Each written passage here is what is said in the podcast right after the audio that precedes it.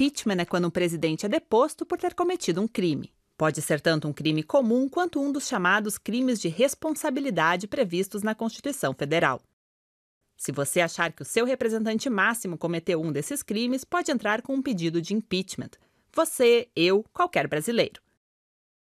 Esse pedido deve ser encaminhado à Câmara dos Deputados, e se o presidente da Câmara achar que a sua queixa procede, ele aprova o pedido e solicita a formação de uma comissão especial para analisar a denúncia. Essa comissão é eleita dentro da Câmara por um sistema de chapa única. Ela tem que ter 65 deputados e representar todos os partidos da Casa. Comissão formada, a Câmara envia uma notificação ao presidente. E a partir daí, ele ou ela tem um prazo de 10 sessões plenárias para se defender das acusações. Com a defesa e o pedido em mãos, a comissão especial tem um prazo de cinco sessões para emitir um parecer e dizer se recomenda ou não que o processo continue.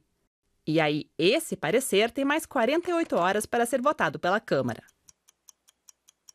Para levar o processo adiante, são necessários dois terços dos deputados, ou seja, 342 votos. Se esse número não for atingido, o processo é arquivado e o ou a presidente segue governando. Mas se dois terços da Câmara aprovarem o parecer, aí o processo segue para o Senado. No Senado, os trâmites são parecidos. É formada uma comissão que tem 10 dias para emitir um parecer. E esse parecer também tem que ser votado. Para aprovação ou rejeição, basta a maioria simples do Senado, ou seja, 41 dos 81 senadores. Se a maioria votar contra, o processo é arquivado. Se a maioria for a favor, o processo vai a julgamento.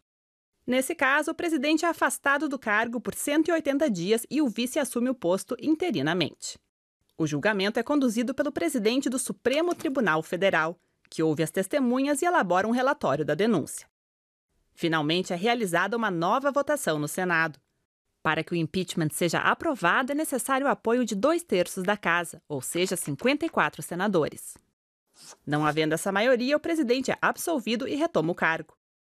Mas se dois terços votarem a favor do impeachment, o presidente é definitivamente destituído e fica oito anos sem poder exercer um cargo público. O vice então assume o cargo em caráter definitivo. Caso o vice também esteja impedido, a solução depende da data de seu afastamento. Se ele for afastado nos dois primeiros anos de mandato presidencial, são convocadas novas eleições com voto direto. Se for afastado nos dois últimos anos, há eleições indiretas com voto parlamentar. Enquanto novas eleições não ocorrem, é o presidente da Câmara dos Deputados quem comanda o país.